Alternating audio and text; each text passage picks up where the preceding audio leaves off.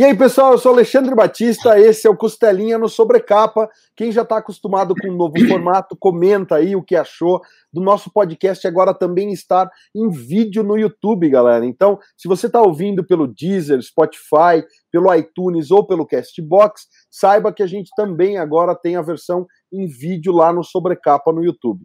Então, para variar, como sempre, eu tô com o mais rubro-negro de todos os membros do Ultimato do Bacon aqui. Vou chamar ele para dar um oi para vocês. Salve, senhor Lucas Souza, como é que tá, rapaz? Grande Alexandre, tudo bem, cara? Tô aqui animado como sempre, né? Você sabe que eu sou fanzaço aqui do nosso formato de podcast. Eu acho que a gente tem tem tido a oportunidade, a honra aqui de receber grandes nomes no, do, do, mercado nacional.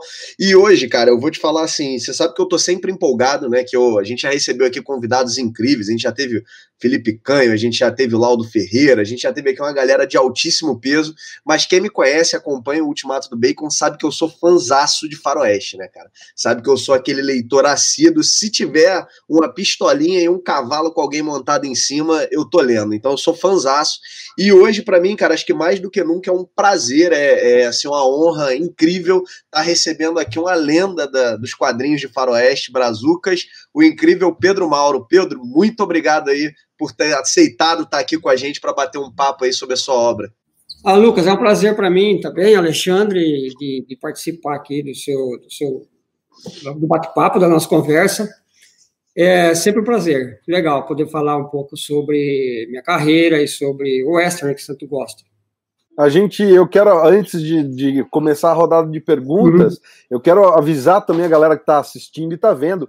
Lá no Ultimato do Bacon tem uma série de reviews do material do, do Pedro Mauro, a maioria delas pelo Lucas, que é o mais, maior entusiasta. Mas aí tá aqui, eu vou deixar aqui no vídeo os links para vocês lerem também as reviews em texto do material. E a, e a gente aproveita para comentar que a gente teve aqui recentemente, nesse no, no programa, a gente bateu um papo com o pessoal lá da Trem Fantasma, né? Então, uhum. estamos todos empolgados aí. Já quero abrir uh, é, para perguntar de como foi fazer o Mujico, né? Que, que é com, com, com o Manfred, né? E que está saindo aí pela Trem Fantasma. Então, já quero sair falando do, do primeiro lançamento. Né? Primeiro vamos falar das novidades, né? Uhum. Então, queria que você pudesse, se você puder comentar um pouco a respeito da HQ, Pedro. Então, o Mujico foi, o, foi um, o segundo trabalho que eu fiz em parceria com, com o Gianfranco Manfredi. Como começou essa história do, do Mujico, foi interessante porque eu tinha terminado o segundo episódio do, do Adam Wilde, que foi o primeiro trabalho que eu fiz, que, aliás, é, só para explicar melhor, é, eu voltei aos quadrinhos depois de quase 40 anos fora, que eu estava em publicidade, né? é, eu vou ter o quadrinho no convite do Gianfranco para fazer Adam Wilde, que ele estava fazendo esse personagem, então ele me convidou através de rede social para poder, se queria participar desse projeto dele. E eu fui um dos caras, um dos desenhistas, depois teve um outro brasileiro, o Ibrahim Robertson, que fez também um, um, um episódio. Mas voltando ao Mujico, terminando o segundo episódio né, do trabalho meu da, do Adam Wilde, ele me comunicou que ele estava fazendo, um, escrevendo um roteiro para um personagem de, de espionagem, um, um, agente secreto, só que a espionagem da Guerra Fria dos anos 60 visto do lado russo, né? O personagem, o espião é um russo. Até ele comentou que ele tinha, ele disse que a inspiração do 007, James Bond, foi através de um espião russo, né? Foi que espiou Ian Fleming, né? Ian Fleming que espiou, se inspirou nesse espião russo. E ele falou que estava fazendo a visão contrária da, da, da, visão russa da espionagem, da Guerra Fria. Só que ele estava fazendo um roteiro onde ele, ele não tinha ainda uma editora, ele não tinha falado com a Bonelli ainda. Então ele queria publicar com qualquer editor na Itália. Ele me perguntou se eu podia fazer algumas páginas para ele apresentar, né? Umas páginas desenhadas com uma sinopse do roteiro e, e eu topei, porque é, na verdade, eu sempre quis, eu sempre gostei de James Bond, sou o maior fã de James Bond. Né? Todos os filmes assisti, gibis da época né, que eu tinha.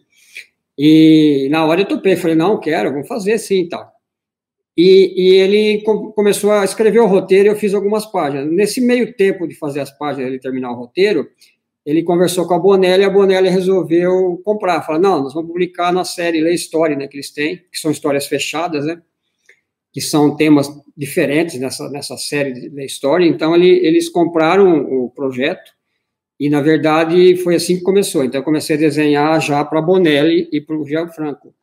E, e realmente foi um, um belo um trabalho. Eu, eu, eu, curti muito fazer isso aí, porque era o que eu gostaria de, ter, de fazer né, um dia. E com o Gianfranco, né, que é um baita escritor e roteirista, né. Então foi esse, essa foi a história. E na verdade ele até falou comigo na época, porque eu perguntei de prazo, né? Lógico, sempre tem outros projetos juntos, né? Ele falou: oh, o prazo está em aberto e a gente trabalha assim nessa série. Quando ficar pronto, eles publicam. Quer dizer, você faz o tempo que você quiser. Falar isso para um desenhista, velho, é perigoso pra cacete, né? Você fala, você, vai publicar quando você terminar, de repente, que nem o Texone do Vila, parece que levou 8, 10 anos, não sei. o último que ele fez, né? Então, é, é, um perigo, mas eu, eu não, eu costumo, eu, eu, pego um trabalho, eu não vejo a hora de terminar ele, eu, eu, vou direto. E eu, tanto é que eu fiz direto, eu terminei em sete meses, não me lembro, seis meses. E assim que eu terminei, eles publicaram. Foi, mas foi muito legal, muito interessante. Foi a pena que não teve uma continuação, mas de repente pode até rolar um dia. É, depois acabou vindo para o Brasil, né, fantasma, né? Depois de quatro, cinco anos veio, tá, vai ser publicado aqui, muito legal. De repente, justamente a publicação no Brasil ajuda a impulsionar para ter uma, uma continuação, né, Pedro? É, eu, eu confesso que, falando com ele um dia, com o Gianfranco, ele falou para mim que é, eu não sei o tipo de contrato que ele faz como criador e roteirista lá, mas ele me parece que depois de dois anos, é, Caso não há uma republicação ou uma continuação, o, o personagem volta para ele. No caso, ele criou o personagem. Né? O personagem, os direitos são dele. Os direitos é dele, né? Então, é, eu, ele está ele tá livre. Ele falou que tem vontade, sim, que ele gosta muito do personagem. De repente, pode pintar, assim, uma... uma...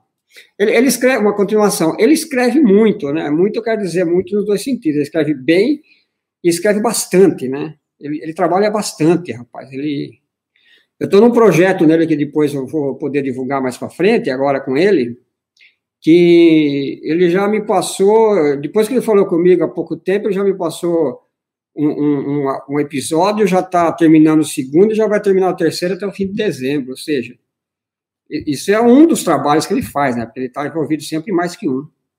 É, trabalhar com o Gianfranco é um negócio interessante. Realmente ele ele é um super é, é, roteirista, porque, e ele pesquisa, e outra, ele, ele, pesquisa muito, você conhece bem o trabalho dele, né, ele tem sempre um, um, uma ligação histórica, né, coisas históricas ligado, qualquer quadrinho dele tem sempre uma, uma ligação com o lugar, com história, ele pesquisa muito o trabalho antes de fazer, né, é muito, muito, muito legal trabalhar com ele. Bacana demais. Agora a gente vai entrar, tô vendo aí um quadro da trilogia Gatilho aí atrás, então, é, como ele vai entrar na área do Faroeste, eu vou passar a bola pro Lucas, porque ele tá ansioso aqui e eu não tô deixando ele falar. Tô aqui igual, cara, jogador de futebol esperando a vez de entrar. É, queria, antes pra galera que tá ouvindo a gente, que talvez não esteja familiarizado com, com Faroeste, cara, tem um Faroeste sensacional que é o Mágico Vento, né? Que é do Manfred e, na minha visão, aí tá no meu top 3, né? De, de HQs de Faroeste, é realmente uhum. incrível. É, vale bastante a pena, então é, é um trabalho aí, como o Pedro falou, que, que vale muito a pena a galera que não conhece conferir. Pedro, antes de falar do gatilho, eu acho que tá todo mundo aqui animado para falar dessa trilogia que, que foi uhum. sensacional. Eu queria falar um pouquinho do último projeto que estava no Catarse, né? Que até pouco tempo aí, o, uhum. o projeto que eu tive a, a oportunidade ali de estar junto, de apoiar, né? Tô aqui ansioso aguardando a minha edição, que foi o projeto Pedro Mauro 50 anos, em que você reuniu as primeiras uhum. histórias, acho que as sete primeiras histórias, né, do Isso. Pancho. É um material que ele é dificílimo ser encontrado, tá? Eu, quando eu comecei a conhecer a tua obra, eu sou aquele cara meio louco que tenta correr atrás de tudo do autor e é impossível de achar até no, nos mercados livres, OLX e sebos da vida aí. É um material bem complexo de ser encontrado e tá vindo agora em uma edição com toda a pompa, circunstância e, e bacana demais, né? A gente está aqui ansioso para pegar. Eu queria que você falasse um pouco desse personagem, um pouco desse projeto, como ele nasceu e o que, que a galera que apoiou pode esperar e quem ficou de fora deu mole, se vai ter alguma oportunidade ali em algum outro momento para garantir a, a edição. Ah, Lucas, é, em primeiro lugar, eu quero. Eu estou aqui surpreso, porque desculpa que eu não conhecia esse lado seu aí, de que você é realmente fã de western. Né? E, e, por outro lado, um jovem, eu quero dizer jovem, sabe por quê? Porque quando nós lançamos o Gatilho, por exemplo, foi uma. Eu com o Carlos Steff, o roteirista, só para não fugir daquele assunto, só para explicar isso. A, a ideia que a gente tinha, quem, quem iria comprar, ou, era uma coisa nova para lançar em, em CCXP, um western, né, que não tem nada a ver com, com o mundo do, mais super-heróis tal. Apesar de ter bastante independentes, não tinha um western. Mas fiquei, nós ficamos surpresos com, com o público que comprou e recebeu gatilho, né? E a maioria jovens.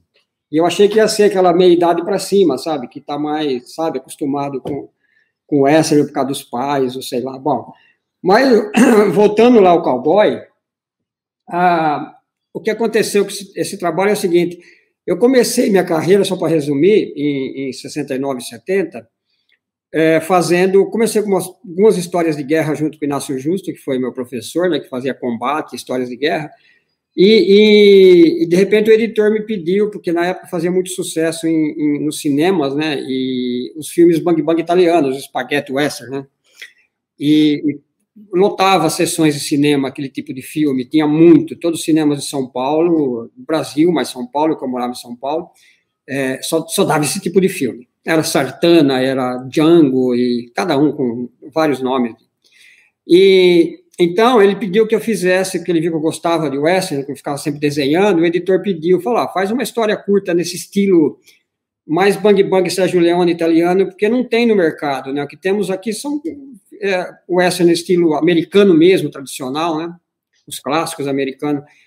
Aí eu peguei e criei, eu era moleque, 16 para 17 anos, eu, eu, criei de tanto ver filme em cinemas, tal, que eu gostava do tema, eu comecei a criar é, personagens naquele estilo poerento, barbudos, né, mexicanos, aquele estilo italiano da época, né, de filme, de western. E, e, eles gostaram e publicaram, mas eu confesso que realmente era, era o meu primeiro trabalho, né? Quando você começa, você está aprendendo um monte de coisa, né? Você não está ainda bem desenhando como se deve, os cavalos, o negócio, mas era, era, era o que eu queria fazer, tal, era meu sonho fazer isso.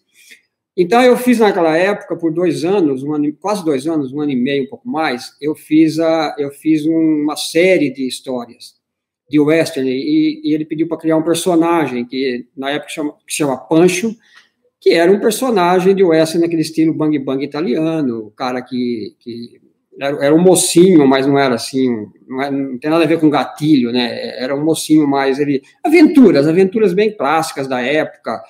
Era um roteiro mais simples, né? Nada assim, uma aventura normal de bang bang da época, assim. E nessa fase toda aí, eu desenhei, é, eu, logo dois meses depois, ou três, que eu apresentei a primeira história, ele começou a pedir mais, eu já estava fazendo é, uma, uma revista e capa por mês, então era uma média de 25 a 30 páginas por mês, mais uma capa.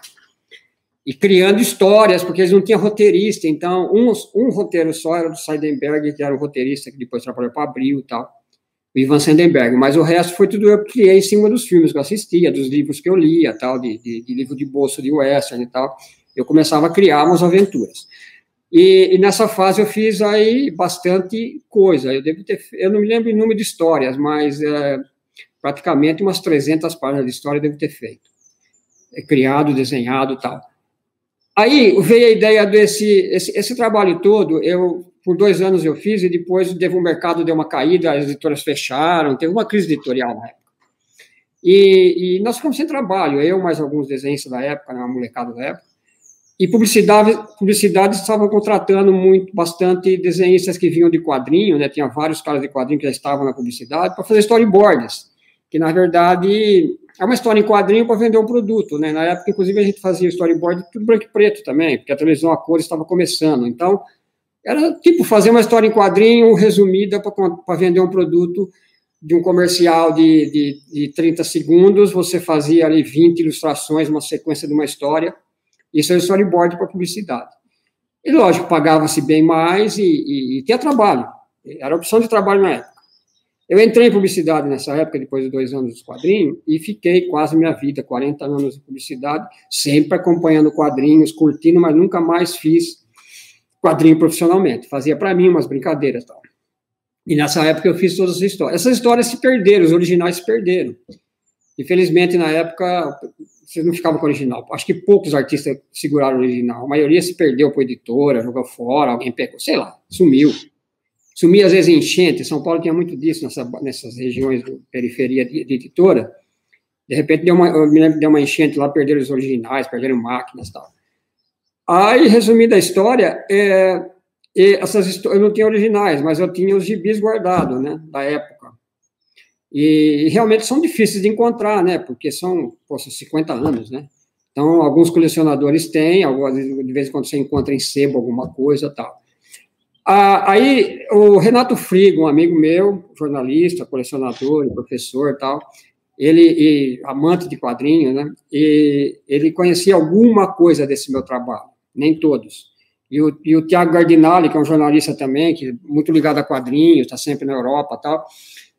Eles começaram a conversar comigo e vieram aqui em casa e, e, queriam publicar alguma coisa minha aqui, ou fazer uma coisa nova, um independente e tal. E quando eles viram todo esse trabalho meu, eles perguntaram, mas isso aqui nunca mais foi, foi republicado? Tal. Não, eu tenho todos aqui. A editora fechou naquela época, né? E, e eu, eu tinha tudo isso aqui, eles olharam e, e falaram, eu nunca mais pensei em republicar aquilo, né, ou tentar fazer algum projeto com aquilo. Tanto ficar guardado, de vez em quando eu olhava para matar saudades. E eles falaram, não, mas você tem que pôr isso aqui no livro, e estava tava chegando meus 50 anos de, de profissão, né, de, de, carreira, que foi isso foi ano passado, ele falou, você tem que pôr isso aqui no livro, velho, você tem que republicar isso, porque o pessoal gosta, e tem muita gente que pergunta, e, e, aí começou a nascer a ideia desse projeto, Lucas e Alexandre, de, de, de realmente. Aí eu achei, eu fiquei empolgado, falei assim, pô, vamos, 50 anos de carreira, por que não, né? Comemorar com, com um relançamento desse material, pelo menos algumas histórias que der. A princípio a gente ia colocar uma, tipo 80 páginas só, fazer tipo um gibi mesmo, não, um, um fino. Mas aí, eu, conversando com o pessoal que coleciona, eles falaram, não, vocês têm que pôr mais tal, e selecionamos, tivemos que digitalizar, né, dos do, do gibis, né, eu não tinha mais original, e nós, então, pegamos e, e, digitalizamos sete histórias dessa, e a ideia era só por sete histórias, basicamente, só, mas é lógico que daí começa o projeto, você acaba querendo incluir mais coisas, né, e eu nunca tinha feito catarse, nem eu tenho tempo de fazer. Catarse é um negócio que toma muito tempo. O Frigo topou, falou: ah, eu faço, eu vou editar, a gente vai fazendo junto, e blá blá blá. Eu, o Gardinali divulgando na, na, com, com, na televisão, em, em, sites e tal. E aí a coisa tomou forma, tomou forma, Lucas, e foi. Aí começamos, a gente começou a se empolgar né, com, com o trabalho. A gente queria entregar uh, um trabalho assim bem editado, bem produzido, né, já que ia fazer um, uma, uma, um resgate disso tudo, né, e aí depois, durante o projeto de Catarse, no começo, aí começaram a vir ideias das recompensas, né, que vocês acompanharam, a ideia de uma história curta nova, do Pancho, sabe, é, fazer uma, sabe, uma, repaginar o Pancho, fazer uma história nova com ele, depois a ideia de convidar artistas né, com diferentes estilos do Brasil é, para recriar o Pancho da maneira deles, uma pin-up né, para colocar. Tá? Convidamos oito, oito artistas aqui do Brasil. E depois eu falei, por que não chamar o pessoal do Tex? Eu não, pessoalmente, eu só conheci o Mário Alberto, que fez te, vários Tex gráfico novo, né? E acho que dois. E, mas eu não conhecia pessoalmente Vila, não conhecia o Biglia, nem o Maurício Dotti, tem outros que eu também não conheço pessoalmente, mas eu fiz, entrei em contato, contei minha história e perguntei se eles queriam fazer uma pin-up do Pancho, né? No mínimo eles iam falar, não, não tenho tempo, não sei o quê, mas todos eles na hora toparam, inclusive, pô, que bom, que honra participar da sua comemoração, não sei o quê, foi muito legal. Eles foram, assim, super, super simpático e, e, e, fácil de lidar. Nossa, mandaram. Eles mandavam, eles mandavam. O, o Vila ficava mandando estudo do, do, do, do desenho que ele estava fazendo. Ele falou: ah, estou fazendo um lápis seu, mandava um estudo para mim.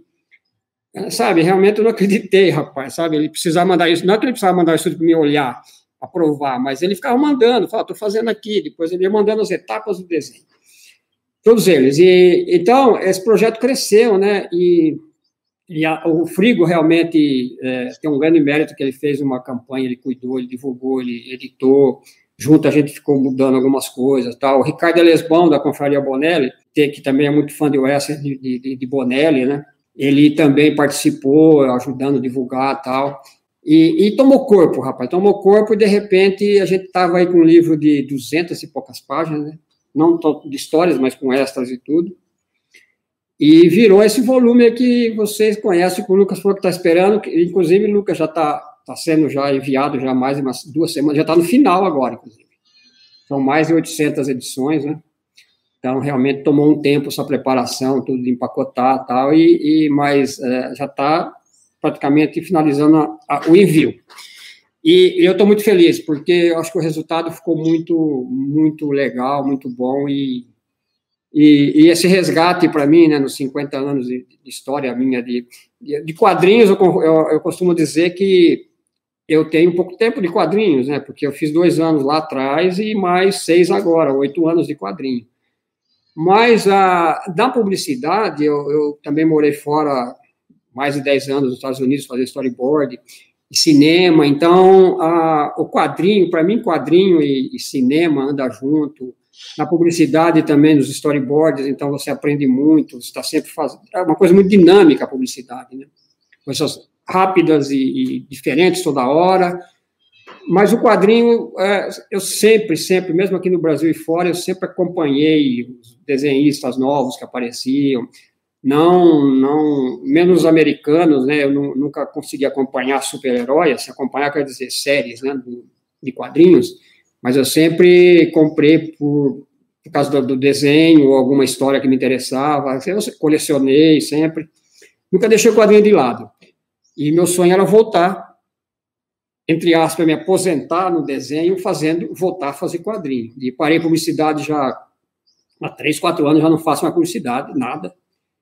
E estou vivendo no quadrinhos o dia inteiro e, e é isso aí que tenho feito.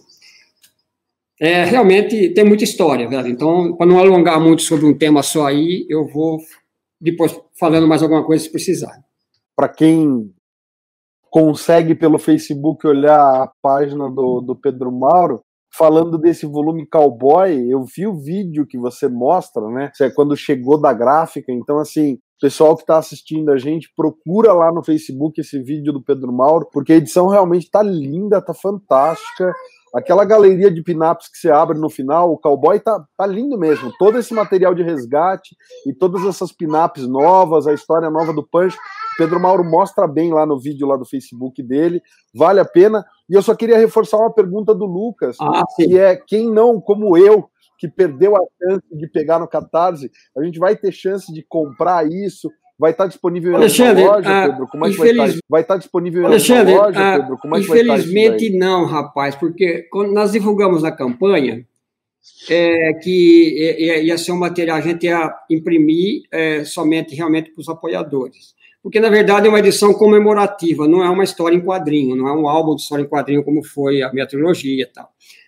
É, então a gente pensou nisso, sabe? É, é, vamos já anunciar isso, porque de repente o pessoal pode pedir depois e também, sei lá, não, então a gente já, já mostra como vai ser.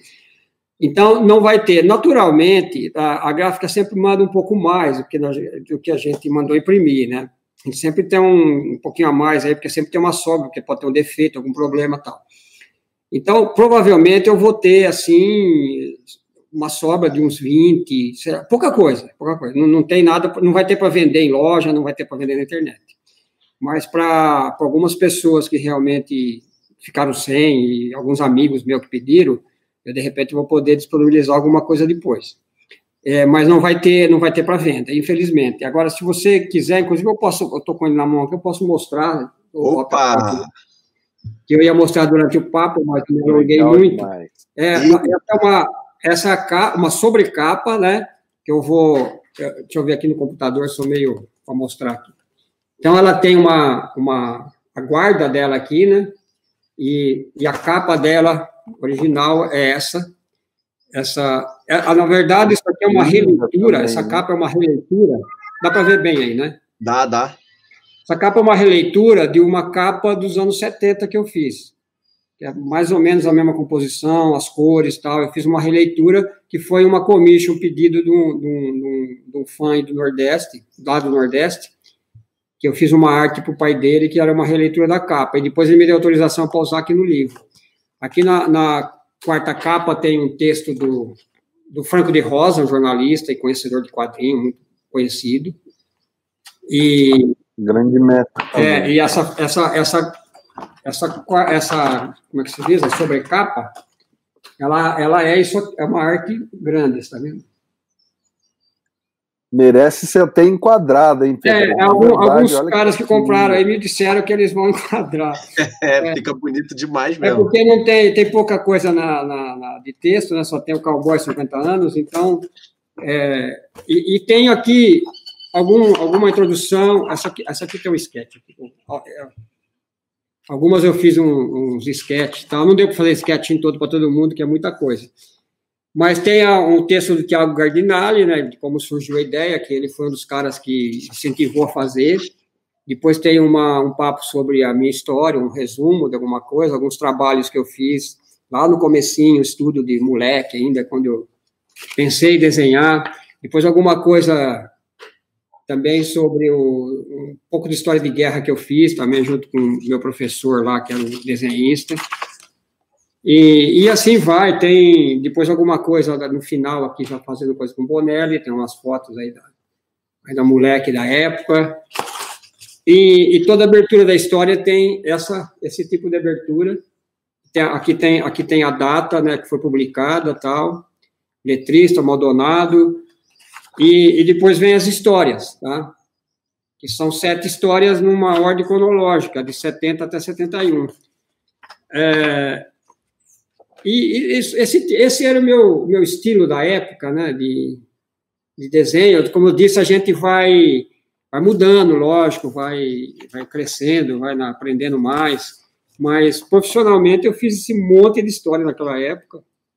Até é um belíssimo resgate, hein? É, aqui, aqui, por exemplo, resgate, já é a abertura da história nova, que é no final, que é uma história extra, que já é a repaginada do Pancho e e com o texto do, do Carlos Stefano, né, que fez Gatilho. E, então, esse é o começo da história nova, que já é. E já. Que o nome tá, da história, inclusive, a abertura depois vem depois, que é o nome, em nome do pai. É um texto curto, mas muito legal do Carlos. Então, é, e tem isso. Depois, no final, tem a galeria das pinapes, né? que você tem você tem aqui Mário Alberti, eles estão tendo a Pinap, tem, tem esses italianos que eu fiz, falei, Maurício Dotti, tem o Caldo Vila, tem essas Pinaps todas aqui no final. E é isso, deu um belo de um, de um volume é, e... tá sensacional, tá bonito demais. Ô, Alexandre, eu vou ficar aqui na porta de casa igual o cachorro esperando o correio, cara. o correio já. Porque, pô, agora acho que eu fico até evitando, Pedro, olhar. O Alexandre falou do vídeo, eu evito abrir os e-mails tal. Depois que eu vi que chegou na última meta estendida, da, acho que foi a máscara, né? Uma bela máscara ali, eu parei de olhar, que senão eu fico ansioso, cara. Ainda mais agora nesse período de. A gente tá gravando aqui pra galera que tá vendo, a gente tá gravando aqui na semana do Black Friday, né? Então Sim. a gente sabe que o correio ele fica uma loucura, então eu Isso, é. olhando para não ficar para não ficar ali muito muito animado. Pedro, é, você fez um comentário legal no começo, né? Comentando um pouquinho de, da faixa etária da galera que, que comprou, e eu acho muito legal a gente ver esse resgate. O meu caso em especial, né? O meu pai é, é aficionado por, por Faroeste, eu cresci vendo Bonanza, né? Ele é aficionado no nível de ter, de ter ido visitar Virginia City para conhecer onde é, onde era a Ponderosa e tal. Então ele é bem é, é, animado, aí cresci vendo os filmes com ele, Clint Eastwood, Era Uma Vez no Oeste, os italianos, né? Como você uhum. citou, Django, Sartani, então muita coisa legal, e, e aí quando a gente vê esse trabalho a gente fica doido. Agora, eu vou confessar, Pedro, que o primeiro trabalho que eu vi seu foi numa, num evento aqui no Brasil, né? E foi justamente o gatilho. E eu te confesso que eu, e no mesmo dia eu conheci o gatilho e eu conheci um outro trabalho que você também participou, me corri se eu estiver falando besteira, que foi Os Poucos e Amaldiçoados, né? Com, inclusive com o Canho, não é isso? Foi, foi isso. Não, fiz. Eu fiz porque é, antes do gatilho eu tinha, é, eu fiz algumas, Na minha volta para o quadrinho, né, eu comecei a fazer alguns estudos com o Carlos sobre uma história de uma pirata que a gente ia lançar independente, porque eu queria voltar. E, no mesmo tempo, eu comecei a mandar... que aí, até então ninguém mais me conhecia, não, a não ser o pessoal da época, né, colecionadores, não conhecia meu trabalho mais de quadrinho, né, fiquei muito tempo fora.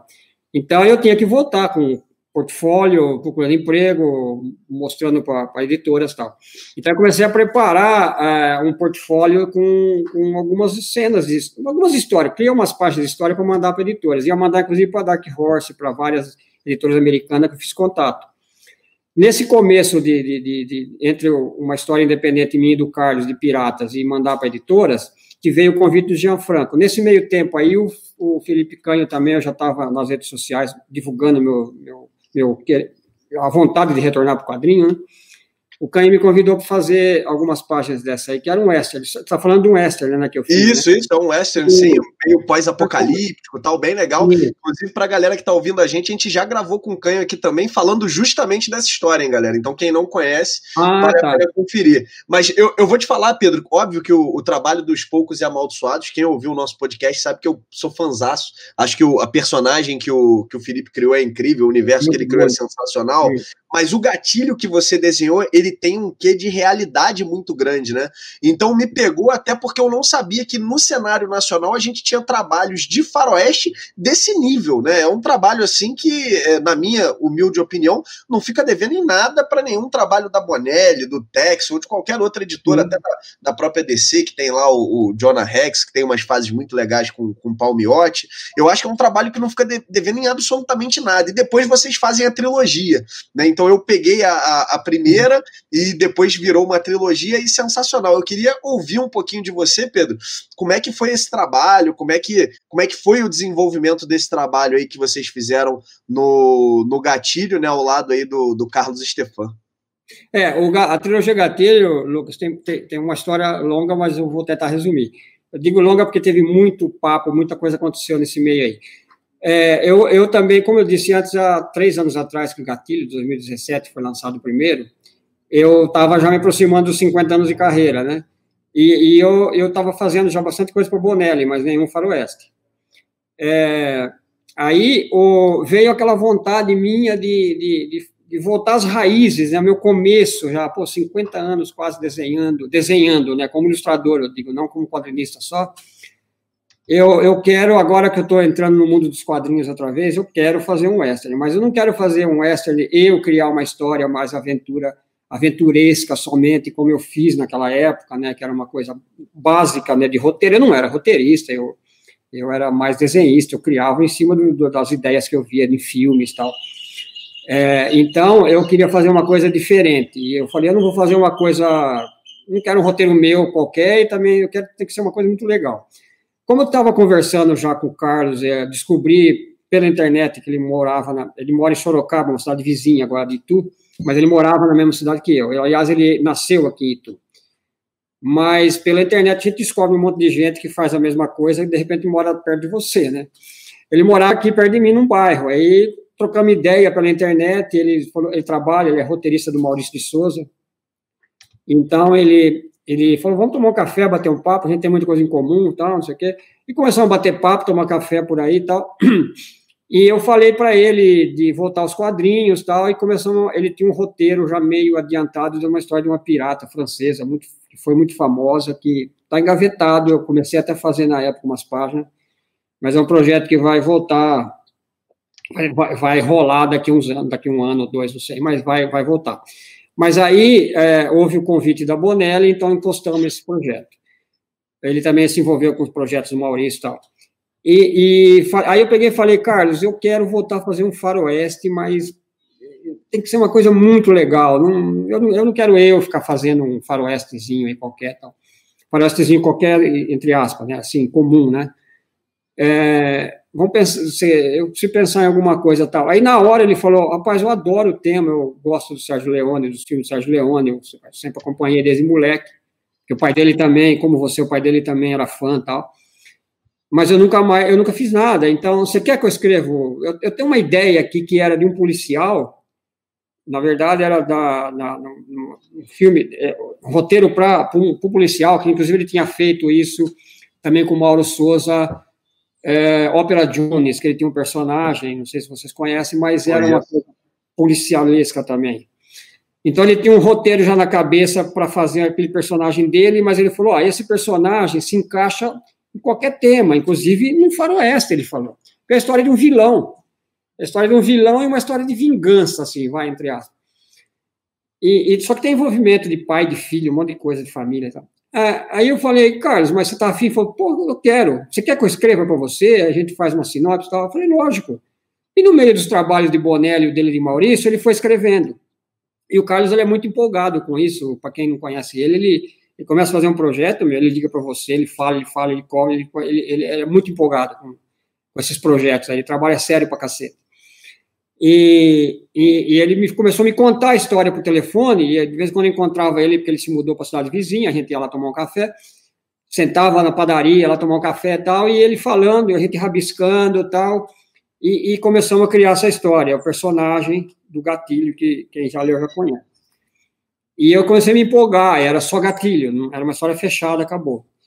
E, e aí começamos no começo do ano, vamos ver se a gente consegue fazer até o fim do ano para Comic Con, porque a gente estava fazendo uma coisa e bancando, independente. Por que, que nós não procuramos editora? Porque a gente não sabia se ia dar tempo de. O tempo que a gente ia ter que fazer, porque eu estava muito ocupado com o Bonelli e ele também, com o Maurício. Então começamos a fazer, vamos fazer na boa, tá? Não vamos procurar editora nada. Se der para lançar na Comic Con, a gente faz um bem bolado com uma gráfica que a gente conhece aqui, tudo bem profissional que é amigos nossos tal, e, e a gente vê o que faz. E realmente foi assim que rolou o gatilho. Sabe, a história foi desenvolvendo, eu fui me empolgando, comecei, eu fiz eu, todo, o gatilho todo, para você ter uma ideia, Lucas e Alexandre, não, não foi roteiro fechado. Como a gente trabalhava junto, isso é importante quando você trabalha junto, se falando sempre, você não pode ficar trocando e-mail de vez em quando que não funciona. A gente falava muito, eu ia muito na casa dele, ele vinha aqui em casa é, um roteiro totalmente aberto. Ele me contava, ele me contou o começo da história, eu comecei a desenhar. Ele me contou a história, as falas, ele foi contando, narrando o que ele tinha na cabeça, e eu fazia anotações no papel, anotações mesmo, das falas, dos balões, do que acontecia, e comecei a desenhar, todo no lápis. E fui fazendo no lápis, ele falando, eu desenhando, ele falando, eu desenhando, não teve nada de cena 1, cena 2, página por página, nada e, e, e fiz o lápis todinho da história para depois eu finalizar. E, e na, mesmo assim, nós já eu tinha finalizado algumas páginas e nós mudamos, eu encostei, porque eu faço, eu faço organicamente, no, no não faço no computador, né? Só uso para digitalizar. É, eu, eu, encostei páginas prontas e refiz, porque nós mudamos alguma coisa na, na, na narrativa, na sequência. Então foi assim. Aí, quando nós, quando nós vimos, só para resumir, quando nós vimos que ia dar para lançar para a Comic Con, fizemos um esquema com gráfica, esquema mesmo assim, tipo, olha, nós vamos lançar na Comic Con, lá é, é, com certeza a gente vai vender para pagar a gráfica, né? Não, mesmo que não sobre para a gente, tudo bem. O sonho nosso era esse. E, e a gráfica deu um prazo para pagar bem de um mês depois, sei lá, ou seja, não pusemos dinheiro do bolso para imprimir isso, nada disso, só nosso trabalho. E, e foi o que aconteceu, foi para a Comic Con e divulgações, lógico, divulgamos bastante, sites, um monte de gente divulgando, amigos nossos, blá, blá, blá, tal. E, e foi um sucesso, esgotou em um dia e meio na Comic Con, foi a nossa surpresa. Os nossos seguidores, apoiadores, tal, começaram a pedir uma continuação. Aí eu falei, Carlos, se vier uma ideia legal, a gente faz, por que não fazer uma trilogia, né? Porque, para quem já leu, sabe que tem muito a ver com, com, com dá para fazer uma trilogia, né? Como dos dólares, trilogia dos dólares do Clint Eastwood e do Sérgio Leone. E tem uma boa inspiração nessa, na, nessa, nesses filmes, né? É, quem leu vai ver que tem uma, uma boa inspiração. Nós inspiramos nesse filme. Eu, eu desenhei ouvindo toda essa trilha sonora, que realmente tem tudo a ver. E aí veio a ideia, falar, bom, vamos pensar numa continuação? Vamos. Se der uma ideia legal, a gente continua. Aí veio o, o, legado e, e, aí veio a trilogia, né? Veio Redenção, um por ano, lançado em Comic Con. No mesmo esquema do Gatilho, primeiro, sem editora. Muito bacana, muito bacana. Sensacional. É, pô, incrível, Pedro. Eu queria te fazer aqui uma, uma pergunta que já é tradicional nossa, né? Tem muita gente, a gente sabe que aqui no Brasil é difícil a gente conhecer quadrinho nacional. É pra gente que, que trabalha, que está mais próximo do mercado, é difícil, eu imagino, para a galera que está entrando nesse universo. E aí os autores vêm aqui e depois a gente recebe muita pergunta da galera que acompanha a gente. Poxa, que outras obras a gente tem desse autor? O que, que, é, o que, que é legal? O que, que eu posso é, é comprar para conhecer? Conhecer um pouco mais o estilo dele, para poder mergulhar. A gente falou aqui até agora basicamente de, de três obras, e eu queria te ouvir, Pedro, dentro desse todo esse mar de produções que você fez aí de HQs, do que a gente tem no mercado. Uhum. É, quais são as obras que você indicaria para alguém que vai começar a mergulhar no teu trabalho aí? Olha, do, do, meu trabalho, você diz, né? Isso. Olha, eu, na verdade, eu tenho é, é, o Adam Wilde foi esse primeiro personagem, foi de uma série que saiu na Itália. E segundo eu vi, é, eles vão, segundo eu vi notícias que alguma editora aqui no Brasil comprou os direitos para lançar no Brasil, a série toda. São 26 números. Isso é bom, hein? Isso é bom, hein? Isso é muito interessante. Eu, eu não, não posso confirmar ainda, mas eu tenho quase certeza que está fechado e logo, logo vai ter começar a ter divulgações em redes sociais e tal. É, eu fiz o número 16 e 17, que foi no meio, mais ou menos, da, da, de toda a série. Tem, tem um brasileiro também, Brian Robertson, que fez um, um, um episódio. E tem artistas uh, italianos e de outros países também que participaram. É uma série muito legal. São histórias fechadas, mas uh, tem uma. O personagem continua, né? Mas dá para ler história por história na boa. Mas diz que vão lançar tudo. É, o Mujico, que está saindo agora do, pela Trem Fantasma, editora, mês que vem, né? Que é o personagem de espionagem que eu fiz com o Gianfranco Manfred. Todos eles que eu fiz na Bonelli são com o Gianfranco Manfred. Nesse meio tempo, é, infelizmente não tem no Brasil, eu fiz um, um álbum de piratas para Glenar. E era um álbum de 46 páginas, mas também que fazia parte de uma série, apesar de ser histórias fechadas, eu fazia parte de uma série de nove álbuns. Então eu fiz um álbum deles de piratas, mas esse ainda está inédito aqui na, no Brasil. Saiu só na Espanha e na, e na França. Mas o, o, o que mais é, acessível e que vai ter realmente a partir do ano que vem, que todo mundo pergunta, numa reedição, uma reimpressão da trilogia, que principalmente por causa de redenção, porque Gatilho Legado, nós, Gatilho, para ter uma ideia, nós fizemos já quatro edições reimprimimos quatro vezes. Todas elas esgotaram. Legado duas e redenção uma só, porque foi o ano passado, né? E veio essa pandemia aí, não deu para mexer mais com isso aí.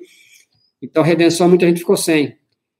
Então, o ano que vem, nós vamos ter até antes do meio, até no meio do ano, no máximo, uma, um compilado da trilogia Gatilho, com bastante extras e bastante novidades, um belo um álbum. É, então, é, é, esse seria o trabalho mais próximo para a pessoa conseguir e realmente é, entrar nos meus trabalhos, conhecer, né? Além de Mujico, que vai sair agora no mês que vem aqui no Brasil. É, e tem mais projetos para frente, né? Que a gente vai, vai tocar, que, que vai ter. E eu espero que todos eles, pelo menos, vão ser lançados no Brasil também, além de lançar fora. Então, nós estamos cuidando muito disso agora para que lance também no Brasil. É um projeto novo que eu estou fazendo por, por, por enquanto agora, que eu não posso divulgar muito, ele vai ser lançado no Brasil primeiro e depois na Itália. Então nós vamos Legal. fazer o inverso. Nós vamos fazer o inverso agora. Mas é por aí dá para conhecer meu trabalho com a, com a, trilogia Gatilho que vai sair logo logo em Muxico. Eu aqui estou empolgado, viu, Pedro? Porque eu confesso que não sou muito do faroeste nos quadrinhos, Estou apaixonado pelo, pelo, pelo Sérgio Leone, adoro a trilogia dos dólares, mas eu nunca saí do, do, do, do cinema para os quadrinhos de faroeste e confesso, é, a minha afinidade com o Lucas, em geral, eu, eu leio as resenhas que ele faz, Sim. a gente pensa muito igual a respeito de uma série de histórias, principalmente na área de super-heróis e tal. Então, quando ele indica uma, uma HQ, seja de qualquer gênero que for, eu vou atrás e vou ler, porque eu tenho certeza que, geralmente, esses dias foi a primeira vez que a gente discordou a respeito de uma HQ. Então, quando ele falou que tinha se apaixonado por gatilho, tem inclusive, ele falou do Opera Jones, está lá no site também do, Isso, é. do Carlos Stefan. Então tem ali no, no, no site, tem a, a, resenha justamente do Lucas falando de Opera Jones, então tudo que ele acaba indicando, eu corro atrás. Então eu fico feliz demais de saber que Gatilho vai ter uma edição compilando a trilogia, porque eu fiquei sem a minha, e você pode ter certeza que a gente terminando de gravar, eu vou perguntar como é que eu faço para conseguir um cowboy, porque eu também fiquei sem. e ainda mais que sobrecapa, o nome do canal não é sobrecapa à toa, eu sou apaixonado por sobrecapa. É, tem uma então... sobrecapa. Mas falando também de gatilho, para você, Luca e Alexandre, a, é uma, é uma coisa que eu já posso falar também. Eu não divulguei nada ainda disso aí, porque eu não sou. Eu também eu, eu divulgo realmente quando precisa, né? Lógico, a gente precisa divulgar nosso trabalho. A gente vive disso aí, tem que divulgar. Publicidade, eu fui de publicidade 40 anos, eu sei como é que você tem que vender o produto, né? Mas eu sou meio assim, é, devagar para anunciar as coisas antes de hora, tal, antes da hora, tal. Mas a, a trilogia Gatilho já foi, já saiu em rede social em alguns lugares, nem todo mundo sabe, mas ela vai ser publicada também no começo do ano na França e Bélgica. Então ela vai sair em, em três volumes lá, janeiro, fevereiro e março. Então ela já está fora também do, do Brasil, já saiu para fora também. Mas isso é, é bem legal essa é uma obra que merece, cara, porque realmente é, é, é, impressionante. A trilogia toda. Eu até gostei de ouvir essa história de que vocês não tinham planejado a trilogia, né? Porque quem não. leu aí, ah. é, eu fui um dos sortudos, então não sabia que, que Redenção tinha saído uma vez só. Eu fui um dos sortudos que, que conseguiu completar a trilogia. E a sensação que dá é que vocês tinham planejado a, a trilogia toda, né? Porque é tudo muito bem amarradinho e tal. Então agora ouvir você falando que não, que foi uma história, e depois vocês foram vendo e, e foram olhando criando outras e tal. Então é, é, legal demais, assim, porque as histórias elas mantêm uma qualidade. A gente sabe que numa trilogia isso é difícil, né? Normalmente a gente tem uma é. muito boa, a gente tem alguma coisa no meio do caminho ali que não é tão legal. É difícil a gente ter uma trilogia, seja de quadrinho, filme, livro, que, que ela mantém o nível. Então é, eu acho que isso é, é bem bacana. É verdade, inclusive, Lucas, porque é, é, não, não pensamos mesmo numa trilogia. E o pessoal que acompanhou a gente com sites aí sabe que era verdade que foi verdade, mas a, o que acontece é que, quando, você tem uma ideia, por exemplo, quando nós falamos realmente dá para fazer uma sequência legal, o Carlos falou comigo e tal, eu tenho uma ideia com uma sequência legal, depois de vários meses, a gente não sabia o que ia fazer. É, o, o, legado que foi o do meio aí, né, que foi em 2018, eu comecei a desenhar realmente, falar, vamos fazer que vai ficar legal, é, a, gente, a, ideia é lançar na Comic Con, como sempre eu te falei, porque estava fazendo independente e bancando tudo, né, então tem o esquema de gráfica, lançar em Comic Con, pagar depois, aquele negócio. Então, a, a, a ideia veio bem depois, falar, ah, agora vai ficar legal. Ele tinha a ideia para o legado já, não tinha nem o título ainda. Isso foi no meio do ano, ou seja, de 2018. Então, para você ter uma ideia, né? É, entre terminar um roteiro e desenhar, eu, para você ter uma ideia, eu, eu fiz legado de 60, 54 páginas, tá? 50 de gatilho e 54 de legado. Eu fiz em dois meses a história. Um, um, pouco menos, não deu dois meses, deu quase 40 dias. Eu digo entre desenhar e finalizar, para poder realmente ter tempo de revisar, de fazer todo o esquema para lançar na Comic Con. E, mas aí, aquela mesma história, né? Eu falei, Carlos, eu não sei se vai dar para lançar nessa Comic Con, a gente vai pular uma. Porque eu não quero, eu quero fazer uma coisa no mesmo. O roteiro dele já estava pronto, mas eu tinha que fazer um, uma arte na mesma qualidade, eu diria, de, de, de sabe, finalização do, do gatilho, né? Não podia perder. Como você falou, não dá para fazer por fazer e fazer uma coisa diferente, chutada tal. Então foi corrido. Redenção, como já tinha virado uma trilogia, a Redenção foi mais fácil porque quando nós criamos o gatilho, o legado, a segunda, a gente já tinha o Redenção já na cabeça pronto. Então isso aí veio mais fácil na sequência, tanto é que eu estiquei a história para ficar mais legal em vez de 54 ou 50 páginas, eu, nós fizemos 80 páginas né, para redenção. Então, foi uma coisa mais tranquila, deu para fazer mais sossegado. Mas é, realmente não tinha, não, era, era só gatilho mesmo, e depois que veio toda essa história da trilogia, que foi para mim foi muito legal. Pô, sensacional. Eu, eu queria, Pedro, aproveitar, é, já que a gente se encaminhando aqui para o encerramento, queria é, agradecer primeiro a um, a um, colega nosso lá do, do Ultimato do Bacon, que apresentou o seu trabalho, né, o Breno, que na primeira Comic Con aí que a gente foi junto, ele, ele comentou, falou, cara, tem que conhecer, tu gosta de faroeste, curte Tex, curte Ken Parker, cara, vai lá, tu vai adorar essa trilogia Gatilho, é, ainda não era uma trilogia, na verdade era o, era o Gatilho, e, pô, eu fiquei doido, fiquei apaixonado pelo, pelo teu trabalho aí e, e fui conhecendo cada vez mais, então fazer um agradecimento aí no, no podcast, no, no vídeo para ele, e te agradecer pelo tempo, pra gente, como eu falei, é pra gosta de faroeste, é sensacional bater esse papo com você, é sensacional entender como é que fluíram as ideias. E eu queria encerrar com uma última pergunta, é, Pedro, se você me permitir. É, você comentou, né? Antigamente a gente tinha um faroeste realmente muito em, em, voga, né? Tinha muito filme, muita coisa e tal, mas a gente tinha outros gêneros também. E eu queria aproveitar e te perguntar de onde veio essa tua paixão pelo faroeste, de onde veio essa tua conexão com, com esse tema aí que, que, que rende tão boas histórias, né? Na verdade, Lucas, é, é uma coisa de criança, viu? Porque eu nasci numa, numa, numa fazenda, né? Meu pai trabalhava em fazenda e tal. Mas era uma fazenda muito grande, tinha cinema, tinha clubes, tinha, era um projeto agrícola da época, né, dos anos 40, 30, sei lá. Minha família inteira nasceu lá, meus irmãos todos. Nós somos uma família grande, são 12, 12 irmãos. Então, é, e, para você ter uma ideia, na minha família nós somos três desenhistas, né? mas quem ficou para o quadrinho fui eu, os outros dois foram de publicidade só. Então, é, que já também deixaram a publicidade, mas trabalharam muito tempo profissionalmente publicidade. Então, nessa fazenda, nesse lugar, eu era criança e meu pai trabalhava, e meu pai, ele não gostava de dirigir, então, todo mundo trabalhava, ele tinha um jipe, alguma coisa, ele fala, não, eu, meu negócio é cavalo, ele era um cowboy. Então ele cuidava dessa área toda de animais, de cavalo, tal. Ele tinha cavalo, ele ia para casa a cavalo, deixava o cavalo em casa, a gente pegava o cavalo para andar. Eu cresci galopando, andando em cavalo, né, molecada toda da época. Então, é, e tinha cinema e, e, quadrinhos, né, que aparecia na cidade vizinha, que a gente comprava. Então, é, cine... por causa, talvez por causa desse negócio de cavalo, andar cavalo, e meio, meu pai meio cowboy, sempre de chapéu, aquelas capas gaúchas de cavaleiro, sabe?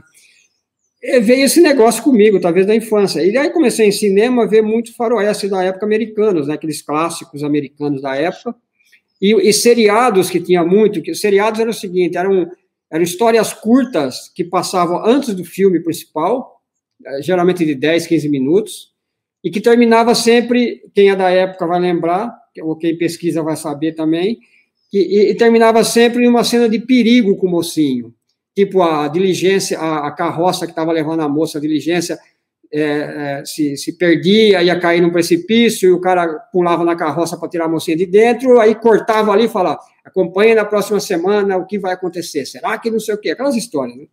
Eu adorava isso.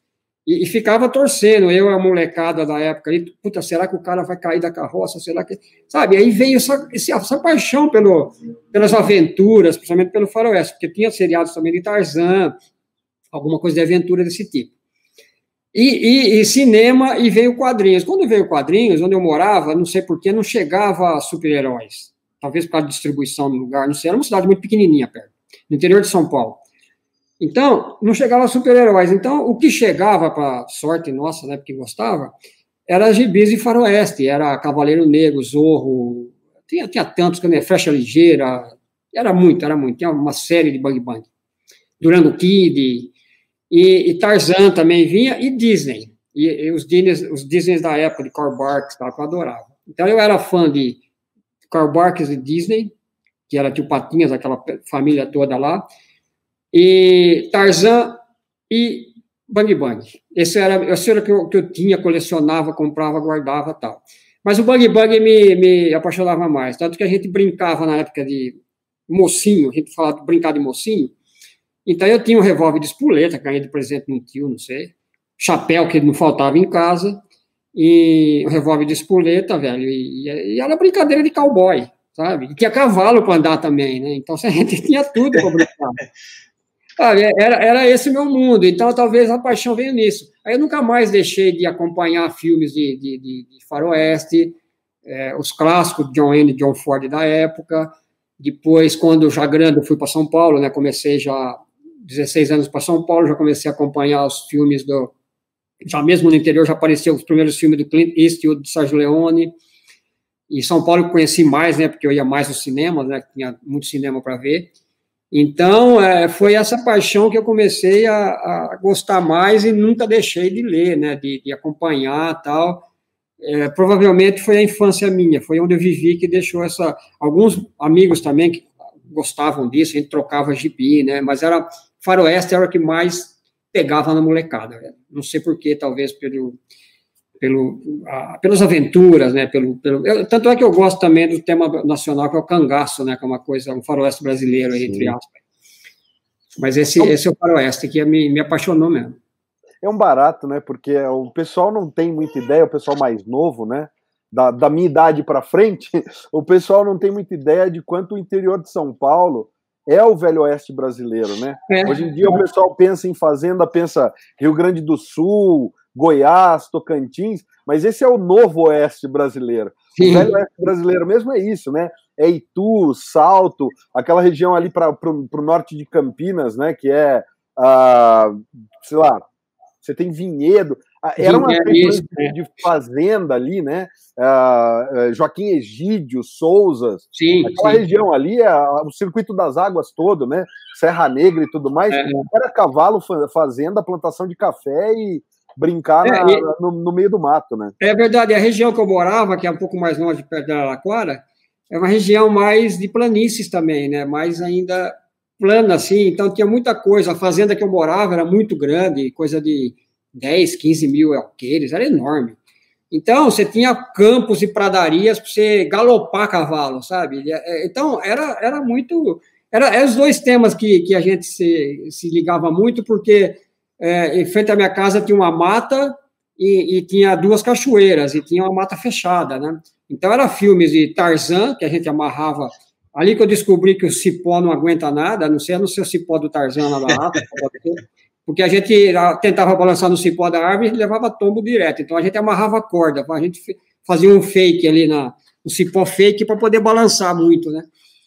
Mas era essa, a brincadeira de, de, de, de selva e de cowboy.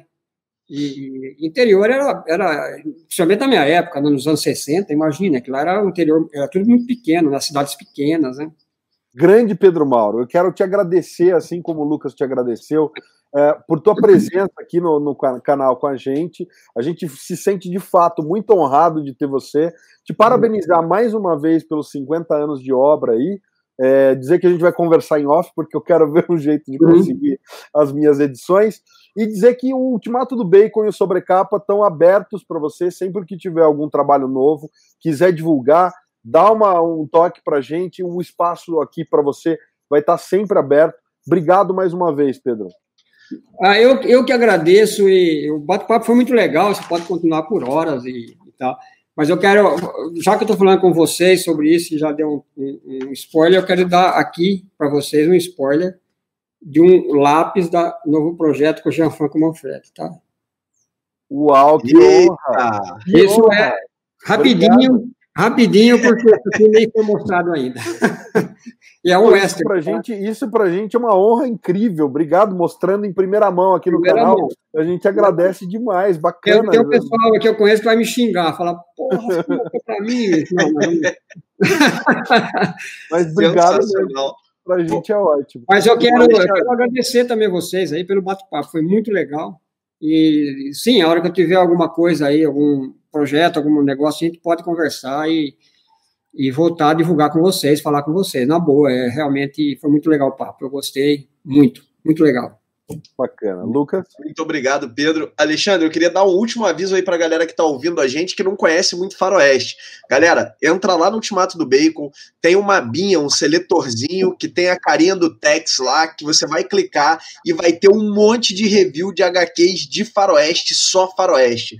Então tem Tex, tem Ken Park, tem Mágico Vento, tem a trilogia Gatilho, tem Os Poucos e Amaldiçoados, tem muito material brazuca de Faroeste bom, tá, galera? Então pode entrar lá que tem muita coisa legal, material italiano, material americano, a gente vai falar lá de Jonah Rex, do, do Palmiotti, a gente fala de Jonah Rex do Albano, então tem muita coisa legal para você conhecer, é, começa a mergulhar nesse universo de faroeste que eu acho que vocês vão gostar e vão, vai impressionar vocês aí, assim como impressionou o Pedro e me impressionou também, tenho certeza que vocês vão curtir.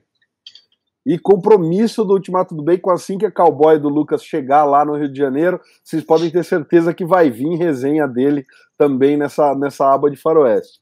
Eu quero aproveitar e agradecer também você que está em casa, ouvindo ou assistindo, por ter ficado com a gente até agora.